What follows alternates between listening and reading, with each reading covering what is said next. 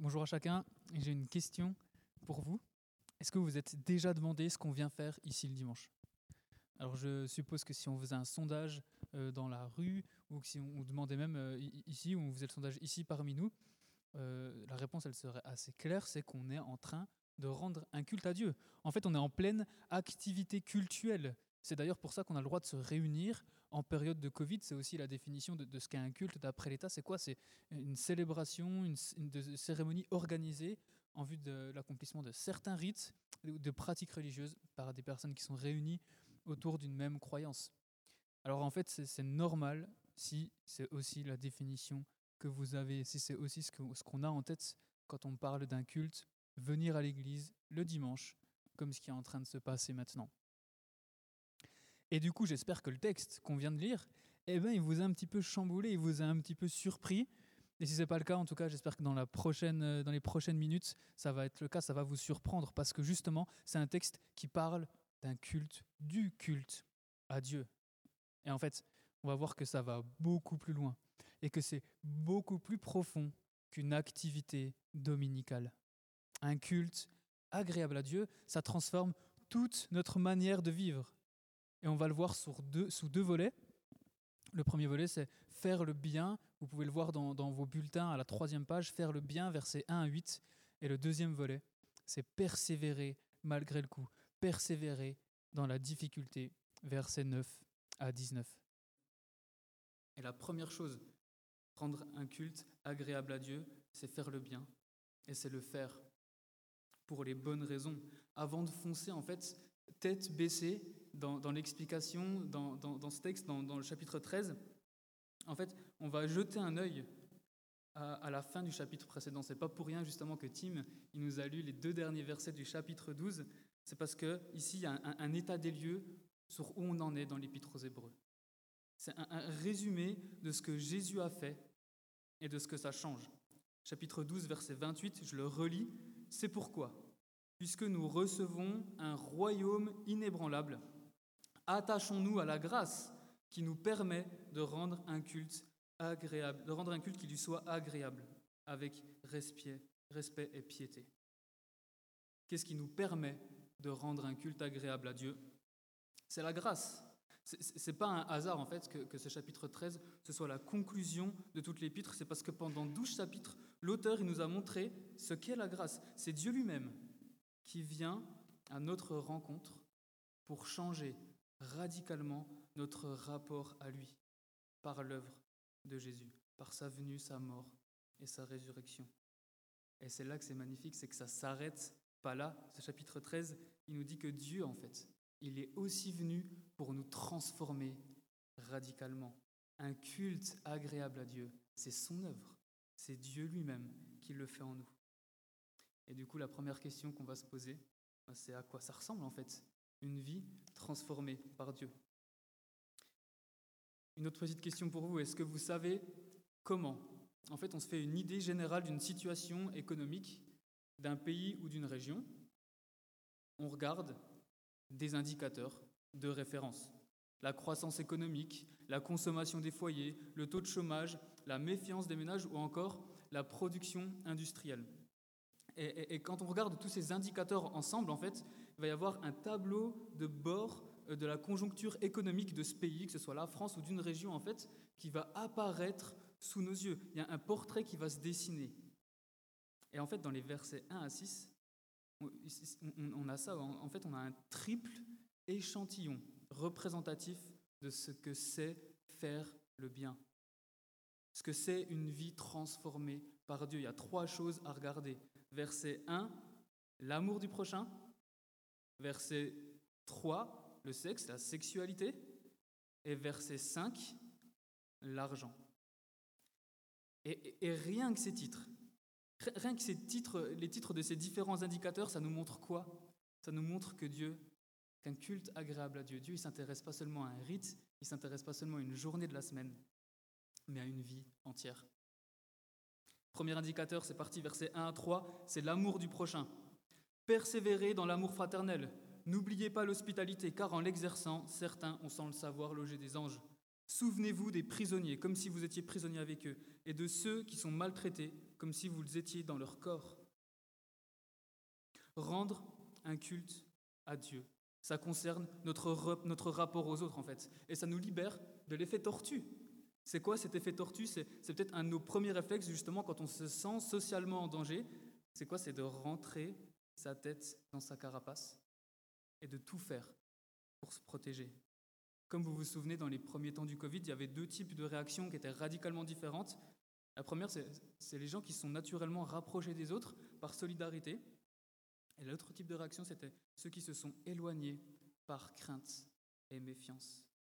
Et c'est pour beaucoup, en fait, un, un réflexe naturel parce qu'on a envie de se sentir en sécurité. Mais un culte agréable à Dieu, ça change d'abord notre rapport aux autres. En fait, on arrête de se méfier des autres. On arrête d'en avoir peur. On arrête de les esquiver, mais on commence à les aimer. Et comment on fait ça? Ben, On peut prendre les deux exemples qu'il y a devant nous, verset 2, verset 3. Verset 2, par l'hospitalité. Pensez à la dernière fois que vous avez invité quelqu'un. Qu'est-ce qui vous a motivé? Qui, qui avez-vous invité? Pour quelle raison est-ce que vous l'avez invité dans, quel but Est-ce que c'était pour qu'un ami euh, nous aide avec notre ordi, euh, pour tailler la haie, pour nous montrer une démarche administrative, pour euh, comprendre quelque chose, apprendre quelque chose qu'on ne connaissait pas, pour peut-être même nous mettre en lien avec d'autres personnes cool? Regardez, verset 3 concernant la compassion. Est-ce qu'on est tenté de fuir les personnes qui vont me coûter mon temps et de l'énergie Qu'est-ce que j'invite jamais? Qui, aimerait me voir? Qui aimerait m'inviter? Mais en fait, je trouve toujours des excuses pour l'escriver parce que, parce que je trouve peut-être un petit peu trop barbant, un petit peu trop ennuyeux, ou peut-être qu'il n'a pas grand-chose à m'apporter. Et c'est précisément pour ça qu'un culte agréable à Dieu, c'est révolutionnaire. En fait, c'est bouleversant. Pourquoi? Parce que ça nous fait mettre à la poubelle cette attitude de consommateur dans nos relations pour laisser place à des relations authentiques et remplies d'amour. Ça changerait notre rapport avec nos voisins, avec les membres de notre famille, avec des personnes qui ne nous ressemblent pas, avec des personnes même qu'on n'arrive pas à aimer, qu'on a du mal à aimer. Et c'est sérieusement, est-ce que c'est pas ce qu'on souhaite en fait au fond de nous? Est-ce que ce qu'on souhaite, c'est pas que les autres, ils nous accueillent, ils s'intéressent sincèrement à nous pour qui on est et pas pour ce qu'on aurait à leur apporter? En fait, ce qu'on veut, on s'en rend compte, c'est ce qui manque. Et, aujourd'hui, on n'arrête pas de parler justement de perte de lien social, de chacun euh, qui vit pour sa peau, mais en fait, on fait tout pour se battre contre ça. Et ce que Jésus rend possible dans nos relations, c'est ce dont tout le monde rêve. C'est des liens sociaux et c'est un amour authentique entre nous. Le deuxième indicateur, Verset 4, on l'a dit, c'est la sexualité. Que le mariage soit honoré de tous et le lit conjugal épargné par la souillure. Ceux qui se livrent à l'immoralité sexuelle et à l'adultère, Dieu les jugera. Dieu s'intéresse à notre vie conjugale et à notre vie sexuelle.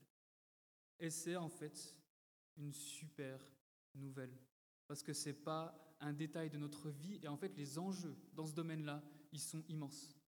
On est tous d'accord avec la Bible sur un point, c'est ça, c'est que c'est super important, mais peut-être que vous me direz, bah, la ressemblance, elle s'arrête là. Pourquoi? Parce que euh, la, sexualité qui est décrite dans ce texte-là, bah, c'est une sexualité euh, qui date un petit peu en fait. C'est une sexualité qui réserve justement la pratique sexuelle au mariage. C'est un petit peu régressif, non? Ça date pas un peu des années 50 Ça ressemble pas à un couple qui, qui paraît plutôt à une prison plutôt qu'à une vie épanouie. En fait, ça colle pas vraiment à notre notion de liberté. Le problème, c'est que comme le disait Jacques Attali, l'apologie de la liberté, c'est aussi l'apologie de la déloyauté. Parce qu'il y a aussi un, envers, il y, a, le revers de, médaille à la liberté sexuelle, c'est quoi? C'est les regrets, les ruptures, les, cœurs, et même parfois les, vies brisées. Il y a, un, artiste que j'aime pas mal qui, a une musique qui s'appelle Plaisir triste. en fait, ça, illustrait tellement bien ça. C'est des plaisirs en fait qui peuvent paraître sur le coup des bonnes solutions, des bonnes idées pour aller mieux, mais qui en fin de compte, ces, solutions vont être la cause de tous nos plus gros problèmes plus tard. Il s'en rend compte même sans être chrétien. C'est juste l'expérience qui nous le confirme. C'est l'expérience de la vie qui nous le confirme. Avoir une petite aventure au bout de 20 ans de mariage, tromper sa femme ou son mari pour un, petit plaisir, c'est briser des vies entières. Et, et, sérieusement, j'en suis persuadé. Hélas, j'ai pas besoin de vous donner des exemples, on en connaît tous. Et l'enjeu qu'on soit célibataire ou marié, il est dans notre tête, par un regard, une pensée secrète entretenue, encore une imagination euh, un petit peu trop productive, et petit à petit, jour après jour, des pensées qui prennent de plus en plus de place et, peut-être qui deviennent de plus en plus concrètes pour un passage à l'acte. Et ça, les amis, c'est à l'opposé de ce que Dieu veut. Voilà la beauté du couple et du mariage, selon Dieu. Une relation de confiance et de fidélité. On n'a pas un mariage qui tient un fil, qui tient à une petite pulsion sexuelle de trop ou une petite pulsion sexuelle qui arrive au mauvais moment et en fait on va pas se mentir. Au fond, c'est ce qu'on veut. Au fond, ce qu'on veut, c'est pas juste un, bon coup, une aventure, c'est être aimé pour de vrai et sans faille. Et c'est précisément ce que Dieu nous offre en sa personne et qui souhaite pour nous, dans notre relation, dans notre couple. Ça transforme non seulement notre relation avec les autres, mais ça transforme aussi notre vision du couple, du mariage et de la sexualité. Le troisième indicateur, versets 5 et 6, c'est quoi? C'est le contentement plutôt que de la peur de manquer. Verset 5. Que votre conduite ne soit pas guidée par l'amour de l'argent. Contentez-vous de ce que vous avez. En effet, Dieu lui-même a dit, Je ne te délaisserai pas et je ne t'abandonnerai pas. C'est donc avec assurance que nous pouvons dire, Le Seigneur est mon secours je n'aurai peur de rien. Que peut me faire un homme? Et si vous vous souvenez bien, les destinataires de cette lettre, en fait, ils avaient réellement de quoi se faire de soucis. Je vais vous rafraîchir rapidement la mémoire en vous lisant deux versets au chapitre 10, les versets 33-34. Tantôt, vous étiez publiquement exposés aux injures et aux persécutions, tantôt vous vous montriez solidaires de ceux qui se trouvaient dans la même situation. En effet, vous avez eu de la compassion pour moi dans ma prison, et vous avez accepté avec joie qu'on prenne vos biens, sachant que vous aviez des richesses meilleures et qui durent toujours. Le risque de céder à l'inquiétude pour eux, il était bien réel. Est-ce que je peux vous poser encore une question cet après-midi? Je vous fais participer. Vous savez, quand vous regardez votre compte en banque, que ce soit euh, sur Internet ou sur votre smartphone, c'est quoi le sentiment que vous éprouvez? Peu, importe le montant, mais qu'est-ce que vous ressentez à ce moment-là? Je ne sais pas vous, mais moi, je, peux me faire surprendre des fois par cette inquiétude. Cette inquiétude d'avoir peur de manquer dans l'avenir. Et du coup, d'être tenté de faire quoi? Ben, De faire des projets non plus en fonction de, qui est Dieu, en fonction de ce qui est le plus important dans ma vie, mais en fonction de l'inquiétude de l'argent. Et il faut être réaliste cette inquiétude due à l'argent, cette insécurité matérielle, bah, c'est ça qui est à la racine de beaucoup de maux et de beaucoup de sacrifices aujourd'hui dans le monde. On, peut sacrifier sa sécurité, se mettre en danger pour gagner plus quand euh, le patron, vous savez, il nous propose la, petite entourloupe qu'il faut euh, pour arrondir les fins de mois, quand on sait que les prix des travaux, bah, ils diminuent fortement quand euh, une partie est, payée en liquide. On, est capable de sacrifier aussi un, temps, sa vie de famille, pourquoi? Pour, pour, pour, gagner un petit peu plus à la fin de chaque mois alors qu'on manque de rien, de rentrer toujours plus tard, de sacrifier des relations. Ou encore même dans notre relation avec nos prochains, notre voisin. Vous, vous savez, cette petite pointe de jalousie quand on voit quelqu'un qui, qui, a des vacances qui sont bien mieux que les nôtres, qui, qui font ce qu'on rêverait de faire et ce qu'on n'arrive pas à faire, ou qui débarquent avec une voiture encore plus belle que la nôtre. Tous ces sacrifices qu'on est capable de faire à cause de l'inquiétude de l'argent. En fait, ils n'arrivent même pas à tuer cette inquiétude. Et, on s'en rend compte, on le sait, c'est une course infinie. Et ce que Dieu nous propose de vivre, c'est ce dont on rêve encore une fois. C'est quoi? C'est être reconnaissant pour ce qu'on a, faire ce qu'on a à faire du mieux qu'on peut. Et quoi d'autre? Faire confiance à Dieu pour tout le reste. C'est ça le contentement. C'est exactement ça le contentement. Voilà la beauté de ce que Dieu veut pour nous. Voilà ce qui lui est agréable. Voilà ce qui est un culte agréable. En réalité, c'est ce à quoi on aspire. C'est quoi là C'est la sérénité plutôt que l'inquiétude. C'est la sécurité relationnelle plutôt que l'insatisfaction. Et c'est la solidarité plutôt qu'un chacun pour sa pomme. C'est un beau programme, ce qui nous est proposé là. Et vous savez quoi? Versets 7 et 8, on peut voir qu'en fait, ce n'est pas des paroles en l'air. Ce n'est pas des paroles en l'air, c'est du concret et c'est possible de le vivre. Bientôt 2000 ans après, c'est encore d'actualité. La preuve, verset 7, Souvenez-vous de vos conducteurs qui vous ont annoncé la parole de Dieu, considérez quel est le bilan de leur vie et imitez leur foi. Verset 8. Jésus-Christ est le même hier, aujourd'hui et pour l'éternité. En fait, les premiers lecteurs, ils avaient des exemples vivants devant leurs yeux, de personnes qui mettaient ça en application, de, ce culte agréable à Dieu, qui vient d'être décrit. Il était réellement vécu et ils étaient encouragés à imiter leur foi. Et du coup, ça nous pose la question à nous, directement, est-ce que, si on regarde notre vie aujourd'hui, est-ce qu'on pourrait dire qu'elle est bonne à être imitée? Que notre vie, c'est un exemple en matière d'amour, d'intégrité et de confiance en Dieu? Qu'est-ce que dirait notre conjoint, nos petits frères, nos petites sœurs, ou grands frères, grandes sœurs, nos parents ou nos amis proches.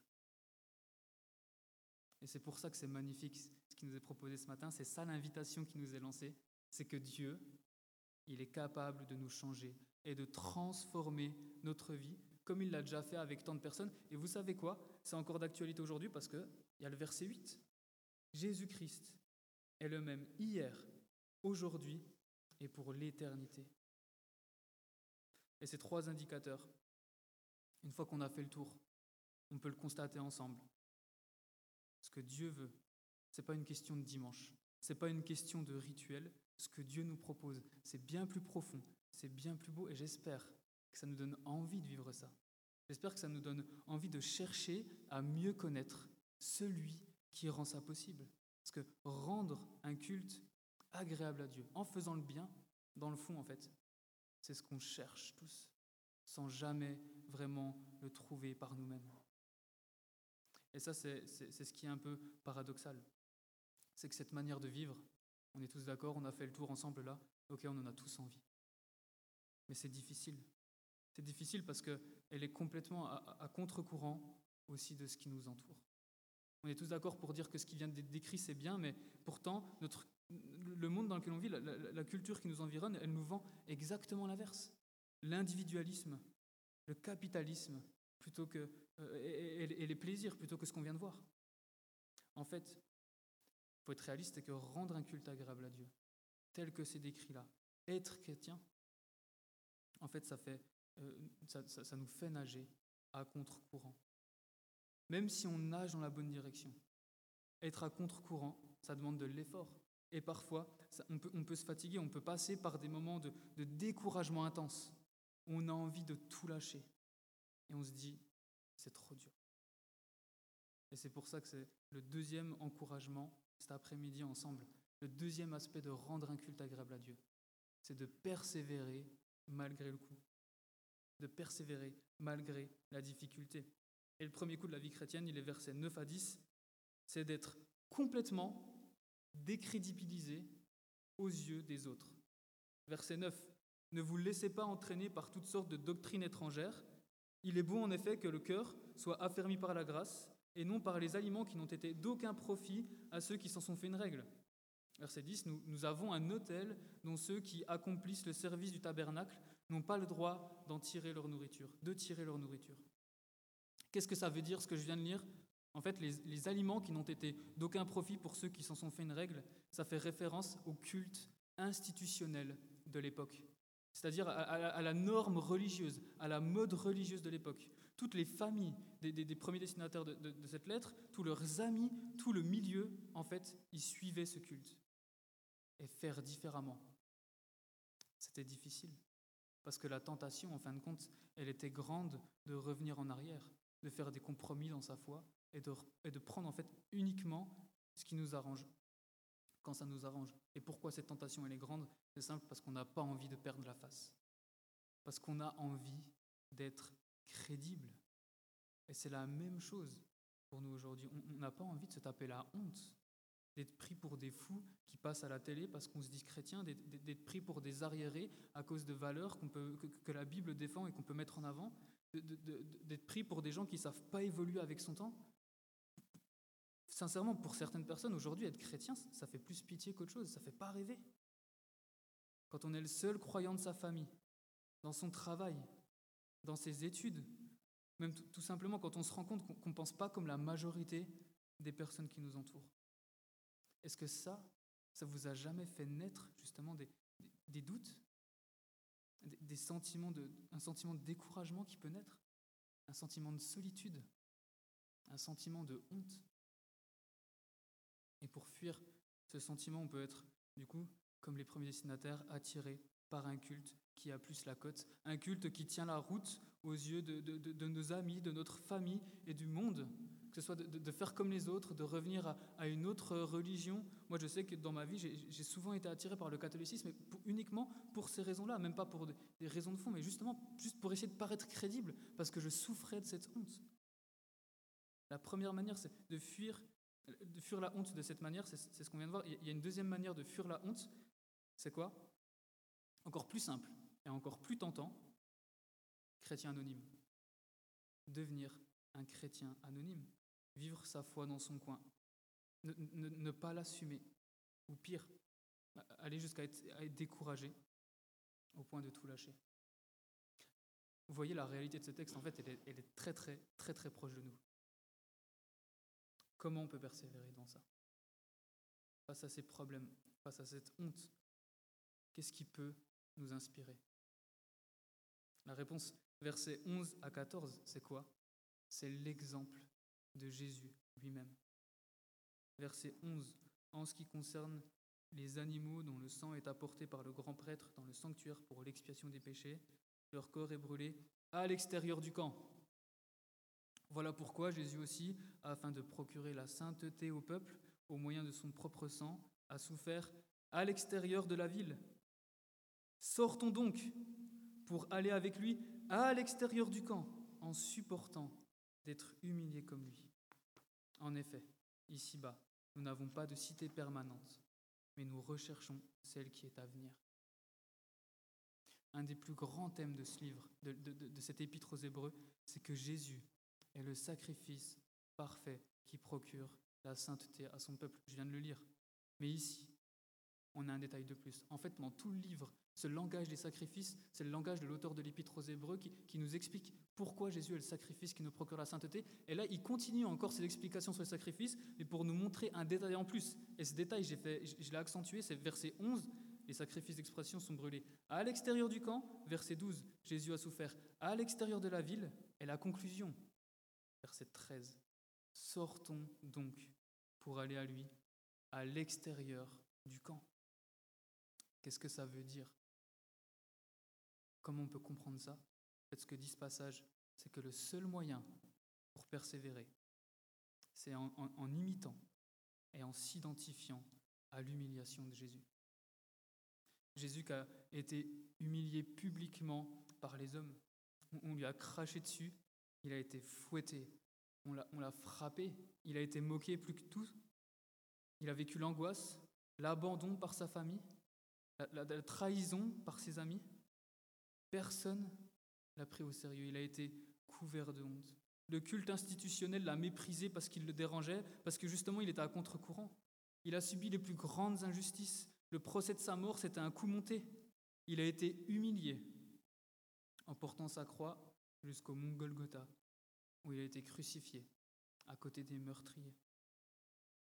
L'humiliation de Jésus-Christ elle a été complète.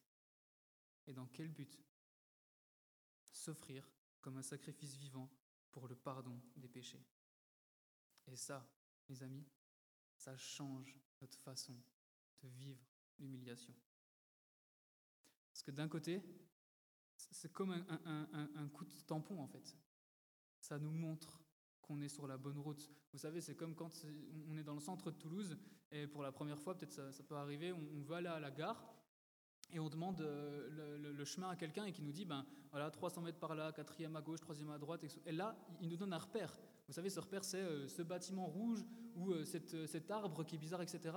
Et ben si vous le voyez, bonne nouvelle, c'est que vous êtes sur la bonne route, il faut continuer et vous allez arriver à la gare. Si on vit l'humiliation comme Christ l'a vécu, en fait, c'est une bonne nouvelle. Parce que ça veut dire qu'on est en train de prendre le même chemin que Jésus.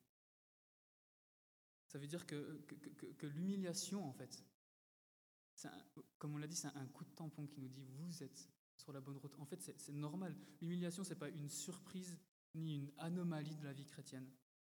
C'est le chemin, par défaut. ce ne sera pas toujours facile, mais on sait que c'est le bon chemin. Et on sait que l'humiliation, ce n'est pas ce qui va nous arrêter. Et pourquoi? Parce que connaît la ligne d'arrivée. Regardez ce qui suit directement au verset 14. En effet, ici-bas, nous n'avons pas une cité permanente, mais nous recherchons celle qui est à venir. Christ a acquis le pardon à ceux qui le suivent et qui marchent dans ses traces, et ça, ça change la perspective des épreuves ici-bas et de l'humiliation, parce qu'en fait, ça nous pousse à faire des maths, tout simplement. Si Christ nous a acquis un, salut éternel, si, Christ, c'est ce qu'on a de plus précieux à cause de son œuvre, qu'est-ce qui nous reste à perdre? C'est quoi l'enjeu, en fait, de moquerie? C'est quoi l'enjeu de honte? Ça nous aide à prendre du recul. Quand on se moque de nous, quand on doute de notre intégrité intellectuelle, quand on dit qu'on croit en Jésus, quand des personnes dans certains pays, et vous en connaissez sûrement, ils signent littéralement leur arrêt de mort en choisissant de suivre Jésus. Si on est rejeté par nos amis, par nos familles, pour aucune autre raison que notre foi, comment on supporte ça? Comment on peut vivre ça? Comment on peut avancer là-dedans?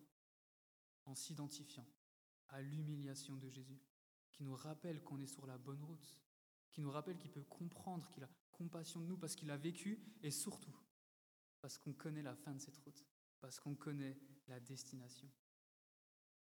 Et c'est pas tout. Versets 17 à 19 pour réussir à vivre Dieu dans sa bonté, à vivre ses difficultés, Dieu dans sa bonté, il nous a donné un cadre et des moyens. Versets 17 à 19. Obéissez à vos conducteurs et soumettez-vous à eux, car ils veillent sur votre âme en hommes qui devront rendre des comptes. Ils pourront ainsi le faire avec joie et non en soupirant, ce qui ne vous serait d'aucun avantage. Verset 18. Priez pour nous. Nous sommes en effet convaincus d'avoir une bonne conscience, puisque nous voulons bien nous conduire en toutes circonstances. Verset 19. Je vous invite particulièrement à prier pour que je vous sois rendu plus tôt. Pour persévérer, Dieu nous donne un cadre on a besoin d'un cadre. Un cadre pour faire quoi? Pour être entouré et pour être soutenu. Entouré, parce que là, ici encore, on, parle de conducteur, comme on en parlait au verset 7, et soutenu par le moyen de la prière. C'est ce qui est dit dans les deux derniers versets.